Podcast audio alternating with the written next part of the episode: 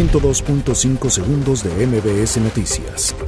El senador del PAN, Gustavo Madero, advirtió que la caída en los precios internacionales del petróleo sacudirá la economía de nuestro país, por lo que llamó al gobierno federal a convocar a un gran pacto nacional. La Secretaría de Educación Pública analiza la posibilidad de que estudiantes participen en conversatorios dedicados a la erradicación de la violencia de género.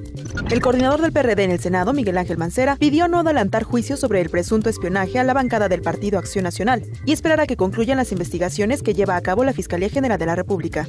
El Instituto Mexicano del Seguro Social y el Instituto de Salud para el Bienestar firmaron un convenio de colaboración que tiene como objetivo fortalecer la red de establecimientos de salud del IMSS Bienestar en beneficio de las personas sin seguridad social. La Fiscalía General de Justicia Capitalina busca a la mujer que arrojó un objeto incendiario y que provocó lesiones por quemaduras a tres personas, entre ellas una policía, una participante y una reportera gráfica. Un total de cuatro profesores resultaron heridos en un enfrentamiento entre dos grupos que se disputan la dirigencia de la sección 18 de la Coordinadora Nacional de Trabajadores de la Educación. Hasta el corte del domingo 8 de marzo, suman seis los casos de sarampión registrados en la Ciudad de México, informó la Secretaría Local de Salud. Madrid cierra todos los colegios y universidades por coronavirus. 102.5 segundos de MBS Noticias.